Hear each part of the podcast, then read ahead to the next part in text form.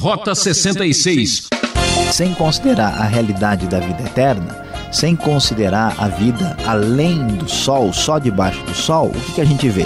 A gente vê que o homem, o cavalo, né, o gato, qualquer bicho, eles morrem do mesmo jeito. No ar, mais um Rota 66. Estamos juntos no início de uma nova série de estudos em Eclesiastes. Hoje o professor Luiz Saião vai falar sobre o contratempo de nossas vidas quando somos pego de surpresa por algo não esperado. Esta vida é um absurdo, é o título do nosso estudo. Esta vida é um absurdo. Este será o tema de sua meditação nos capítulos 3 e 4 de Eclesiastes. A vida é uma pedra de amolar. Desgasta-nos ou afia-nos, conforme o metal de que somos feitos, dizia o escritor irlandês George Bernard Shaw. E você? Como reage às provações da vida? Assunto sério para a gente refletir agora. Rota 66, caminhando pelas questões sinceras e profundas do livro de Eclesiastes. Hoje nós vamos estudar os capítulos 3 e 4 de Eclesiastes e o nosso tema será Essa vida é um absurdo. Como nós estamos vendo, Eclesiastes é um livro que chama a nossa atenção porque este livro, diferente da literatura sapiencial do Antigo Testamento, nos fala sobre o questionamento em busca do significado da vida. Várias alternativas sobre como obter o sentido para a vida através das diversas experiências, da busca de prazeres, da vida vista debaixo do sol, que tipo de solução, que tipo de perspectiva isso traz para a vida. E aqui, mais uma vez, o mestre, o famoso Coelet, como é chamado no hebraico, começa a nos falar sobre esta realidade que está à nossa volta. E vamos observar que ele vai falar sobre a ordem do mundo criado, o que acontece na experiência prática do dia a dia e como isso deve ser entendido à luz dos mistérios profundos da existência. E assim, conforme o texto da NVI, vemos o capítulo 3, a partir do verso 1, dizer o seguinte: Para tudo há uma ocasião certa. Há um tempo certo para cada propósito debaixo do céu: tempo de nascer e tempo de morrer, tempo de plantar e tempo de arrancar o que se plantou, tempo de matar e tempo de curar, tempo de derrubar e tempo de construir.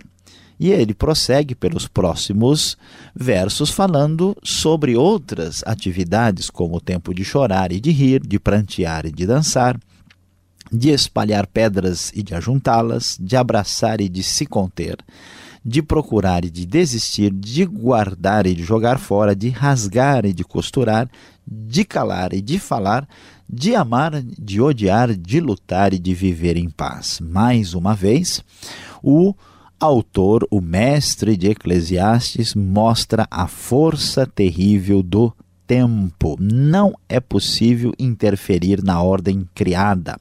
Na busca da compreensão dos mistérios da vida, nós nos sentimos limitados pelo fluxo do tempo e pelo seu aspecto, inclusive circular, que se mantém aqui mostrando a nossa fragilidade, a nossa limitação. Nós não temos como mudar esta ordem, e isso parece algo difícil de entender. O que ganha o trabalhador com todo o seu esforço, diz o verso 9. Tenho visto o fardo que Deus impôs aos homens, ele fez tudo apropriado ao seu tempo. Também pôs no coração do homem o anseio pela eternidade, mesmo assim ele não consegue compreender inteiramente o que Deus fez. Descobri que não há nada melhor para o homem do que ser feliz e praticar o bem enquanto vive. Descobri também que poder comer, beber e ser recompensado pelo seu trabalho é um presente de Deus. Sei que tudo que Deus faz permanecerá para sempre, isso na, a isso nada se pode acrescentar e disso nada se pode tirar. Deus assim faz para que os homens o temam. Aquilo que é, já foi, e o que será, já foi anteriormente, Deus investigará o passado.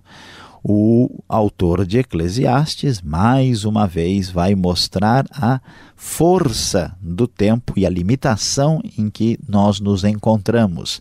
E diante desse cenário de prisão dentro da força circular do tempo, marcada pela realidade natural e humana à nossa volta, ele vai dizer: olha, vamos ter aqui uma solução provisória para isso. A vida é difícil de entender, a vida é complicada, mas a gente pode viver a vida e procurar ser feliz e poder comer, beber e ser recompensado pelo trabalho, que isso é algo que podemos observar que Deus concedeu a todos. E na sua busca, na sua angústia, na sua quase que investigação filosófica, ele prossegue a partir do verso 16, dizendo o seguinte: Descobri também que debaixo do sol, no lugar da justiça havia impiedade, no lugar da retidão, ainda mais impiedade. Fiquei pensando: o justo e o ímpio, Deus julgará ambos, pois há um tempo para todo o propósito e um tempo para tudo o que acontece. Também pensei.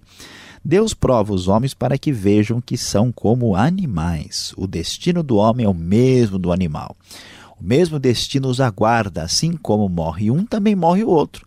Todos têm o mesmo fôlego de vida. O homem não tem vantagem alguma sobre o animal, nada faz sentido. Todos vão para o mesmo lugar, vieram todos do pó e ao pó todos retornarão. Quem pode dizer se o fôlego do homem sobe às alturas e se o fôlego do animal desce para a terra? Por isso concluí que não há nada melhor para o homem do que desfrutar do seu trabalho, porque esta é a sua recompensa, pois quem poderá fazê-lo ver o que acontecerá depois de morto? Na sua investigação debaixo do sol, sem olhar acima do sol. O mestre de Eclesiastes diz: Olha, essa vida parece absurda. Há muita injustiça no lugar da justiça, muita maldade no lugar da retidão. E afinal de contas, olha, o justo e o ímpio, os dois estão debaixo do, da ação de Deus. E não há o que a gente possa uh, fazer em relação a isso. E para complicar mais a situação, a gente vê que o homem, por mais que pareça tão importante, ele morre igual morre um animal, todos perdem a vida do mesmo jeito. Parece que o ser humano não é nada melhor do que um gato, um cachorro e um cavalo. Então, a grande verdade concluída por este autor, verdade que vem das limitações da sua percepção, a sua verdade provisória é que nós não conseguimos chegar a lugar algum quando olhamos apenas os ciclos repetitivos desta vida, do mundo que está debaixo do sol. E ele prossegue no capítulo 4, diz, então, a partir daí começou a ver outras coisas do mundo humano. Ele observa agora a opressão, o trabalho né, e o sucesso na área política. E ele diz que viu toda a opressão que ocorre debaixo do sol. Vi as lágrimas dos oprimidos, mas não há quem os console. O poder está do lado dos seus opressores e não há quem os console. Por isso considerei os mortos mais felizes do que os vivos, pois esses ainda têm que viver. No entanto, melhor do que ambos é aquele que ainda não nasceu, que não viu o mal que se faz debaixo do sol. Diante de tanta injustiça, de tanta opressão, de tanta maldade, o nosso autor de Eclesiastes diz: olha, o melhor mesmo era nem ter nascido. Quantas vezes você já pensou a respeito disso? Pensa que é novidade, pensa que é criação sua? A própria Bíblia já mostra essa discussão de séculos, de milênios atrás. O nosso autor começa a perceber as injustiças e os absurdos da vida e sente o baque da sua percepção. E ele prossegue: descobri que todo o trabalho e toda a realização surgem da competição entre as pessoas. Mas isso também é absurdo, é correr atrás do vento. O tolo cruza os braços e destrói a própria vida. Melhor é ter um punhado com tranquilidade do que dois punhados à custa de muito esforço de correr atrás do vento. Será que vale a pena todo o esforço? Descobri ainda outra situação absurda debaixo do sol, ele vai dizer. Havia um homem totalmente solitário, não tinha filho nem irmão. Trabalhava sem parar, contudo, seus olhos não se satisfaziam com a sua riqueza. Você já viu alguém assim? Veja só. Ele sequer perguntava: para quem estou trabalhando tanto e por que razão deixo de me divertir? Isso também é absurdo, é um trabalho por demais ingrato. Gente que acaba com a vida se dedicando às suas atividades e quando pensa em desfrutar, acabou-se tudo. É melhor ter companhia do que estar sozinho, porque maior é a recompensa do trabalho de duas pessoas. Se um cair, o amigo pode ajudá-lo a levantar-se, mas pobre do homem que cai não tem quem o ajude a levantar-se. Se dois dormirem juntos, vão manter-se aquecidos, como, porém, manter-se aquecido sozinho. Um homem sozinho pode ser vencido, mas dois conseguem defender-se. Um cordão de três dobras não se rompe com facilidade.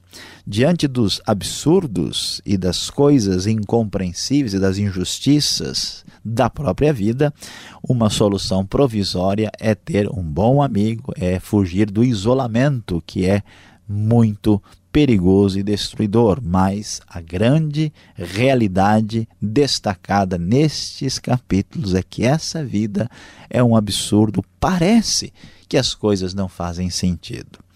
E então, encerrando o capítulo 4, ele ainda vai falar agora sobre o poder e a sua inutilidade, a futilidade que surge dessa disputa. Melhor é um jovem pobre e sábio do que um rei idoso e tolo que já não aceita repreensão. O jovem pode ter saído da prisão e chegado ao trono, ou pode ter nascido pobre no país daquele rei. Percebi que ainda assim o povo que vivia debaixo do sol seguia o jovem sucessor do rei. O número dos que aderiram a ele era incontável. A geração seguinte, porém, não ficou satisfeita com o sucessor. Isso também não faz sentido, é correr atrás do vento as realidades manifestas na questão do poder também são surpreendentes. Quantas pessoas indignas estão na posição de poder e quantas pessoas com dignidade perdem essa posição. E aqui nós vamos ver que uma geração se esquece do que foi feito anteriormente e, infelizmente, a própria sabedoria popular nem sempre é capaz de escolher devidamente aqueles que estarão no poder e no domínio. Nem sempre uma pessoa sábia e justa é popular e muitas vezes pessoas perversas são populares. É lamentável, é triste, mas é verdade. Infelizmente, o ditado popular muitas vezes se manifesta verdadeiro. Milhões de moscas não podem estar erradas, coma excremento, diz o ditado popular terrível. E esta realidade se manifesta no mundo injusto, perverso, decadente que foi contemplado pelo nosso mestre de Eclesiastes e a sua conclusão de coração doído, olhando o mundo debaixo do sol, foi que essa vida é um absurdo. Será que é verdade? Será que é só isso? Você vai ficar sabendo aqui mais sobre o assunto no Rota 66.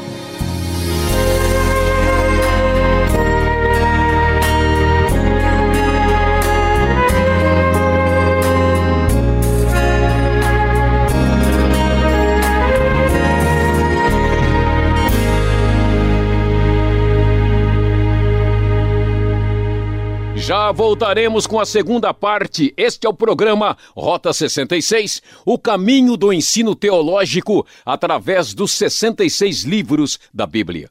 Estamos na série Eclesiastes. Hoje, capítulos 3 e 4. Tema: Esta vida é um absurdo. Rota 66 tem produção e apresentação de Luiz Saião e Alberto Veríssimo. Na locução, este que vos fala, Beltrão. Realização Transmundial. Caixa Postal 18.113, CEP 04626-970 São Paulo, capital.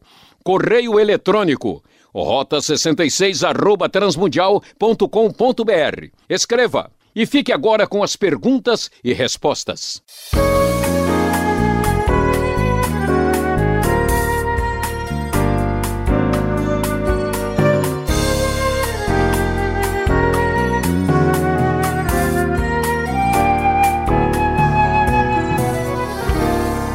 Voltamos com a exposição em Eclesiastes 3 e 4, agora com as perguntas ao professor Saião.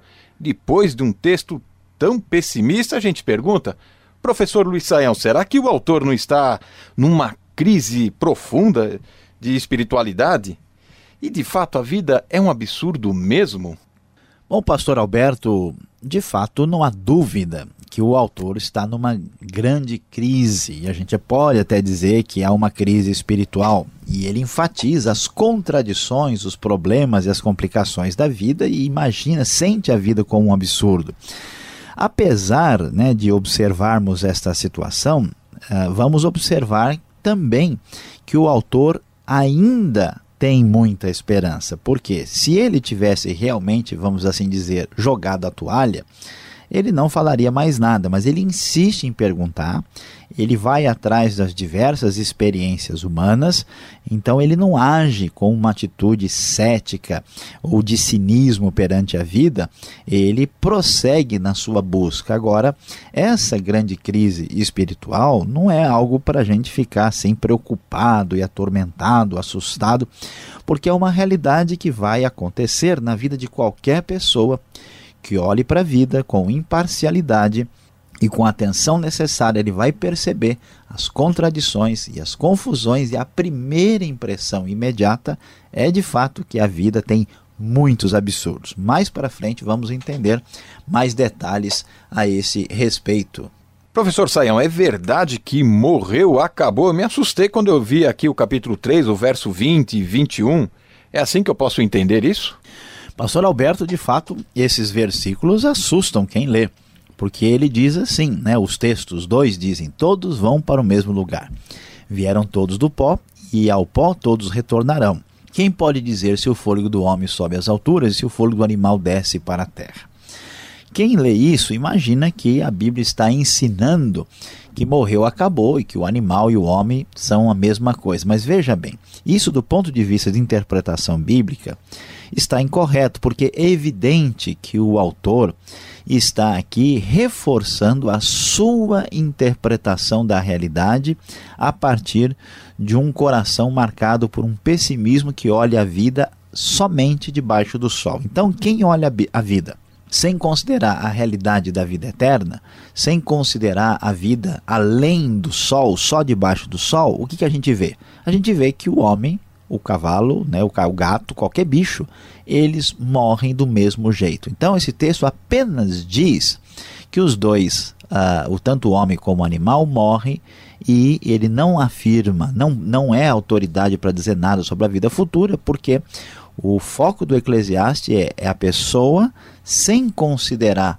a hipótese de Deus ativo e da vida eterna na vida humana, ah, como é que ele entende a realidade a partir do que aparece aos seus olhos. Não é uma declaração absoluta, muito menos doutrinária.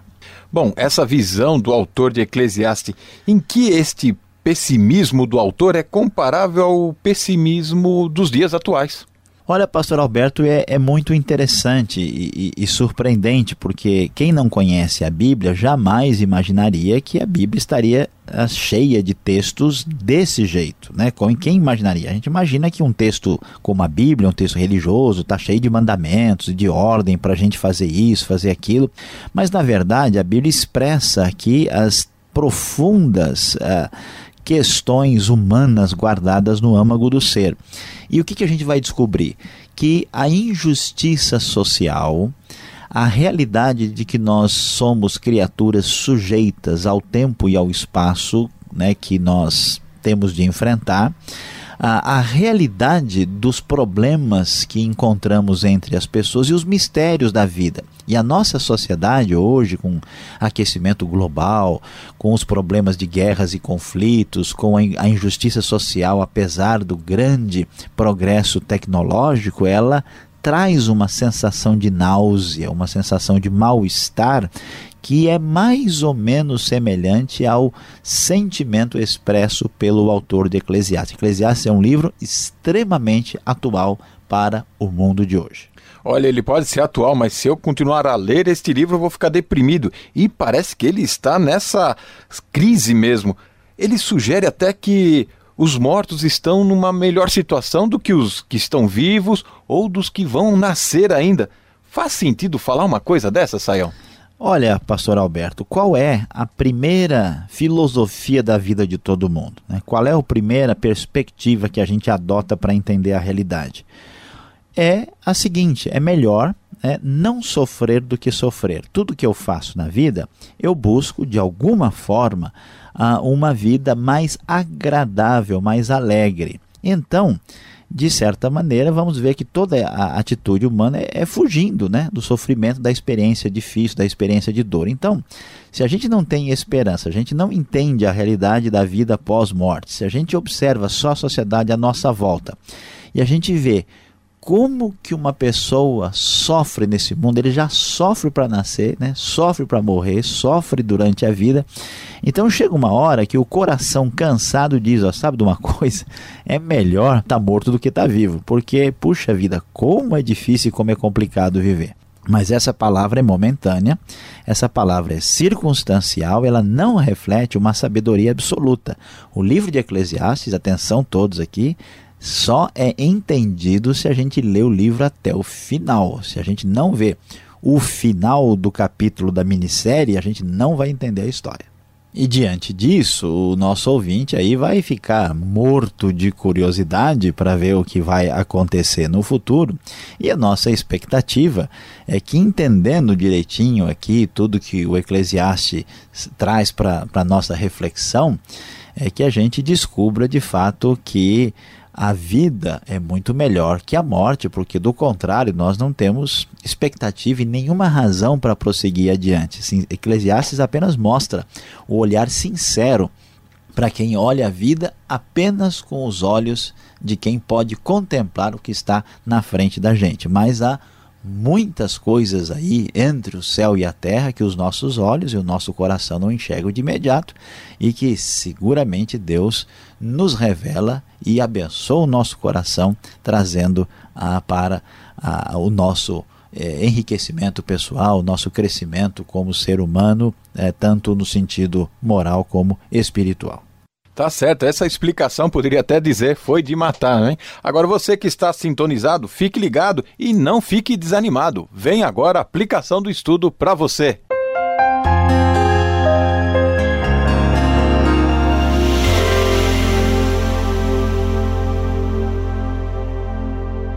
No Rota 66 de hoje, você caminhou conosco pelos ensinos e reflexões do livro de Eclesiastes. Sim, nós já estamos estudando os capítulos 3 e 4 e o título da nossa reflexão foi Essa Vida é um Absurdo. E você certamente pensou, refletiu sobre toda a dor que está por trás do coração do mestre de Eclesiastes. E a gente fica surpreso com tanta angústia, tanta percepção das contradições e das dores da vida, com seu olhar atento ao sofrimento e às coisas que merecem e pedem explicação. E a grande verdade é que o texto bíblico vai nos mostrar aqui o resultado de uma observação para esta vida, apenas para esta vida. E sabe qual é a grande verdade que está por trás desses dois capítulos? Quando não consideramos a realidade de Deus e não vemos a realidade além do sol, isto é, se olharmos para esta vida que nos está proposta, não encontraremos resposta.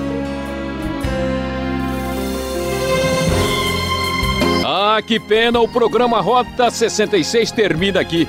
Voltaremos nesta sintonia e horário com a continuação deste estudo em Eclesiastes. Contamos com você, hein? E acesse o site transmundial.com.br. Tudo de bom e até o próximo programa.